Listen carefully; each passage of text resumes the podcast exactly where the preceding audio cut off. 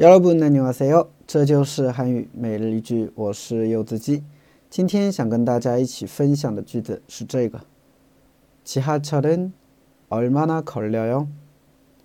지하철은 얼마나 걸려요? 1시간 반 정도 걸려요. 1시간 반 정도 걸려요. 그런데 한 번 갈아타야 해서 좀 번거로우실 거예요. 그런데한번갈아타야해서좀번거로우실거예요啊，地铁要花多久啊？一个半小时左右，但是要换乘，所以有点麻烦。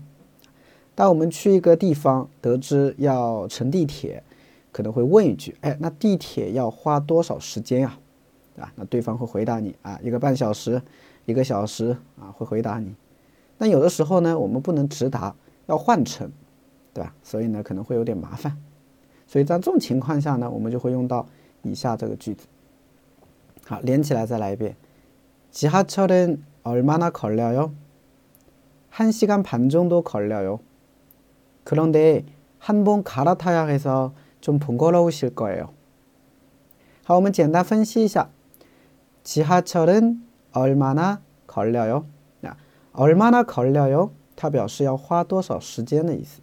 啊，这个句子的话呢比较常用啊，大家可以一起记。얼마나걸려 요？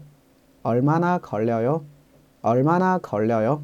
就要花多少时间？那시간이얼마나걸려 네， 요？ 啊，也可以。那지하철은얼마나걸려 아， 요？ 地铁要花多久呢？回答：한시간반정도걸려 요。 한시간반一个半小时啊，한시간반정도걸려 아， 요。 冲度表示程度的意思啊，所以汉西干盘中都考虑了哟，要花一个半小时左右。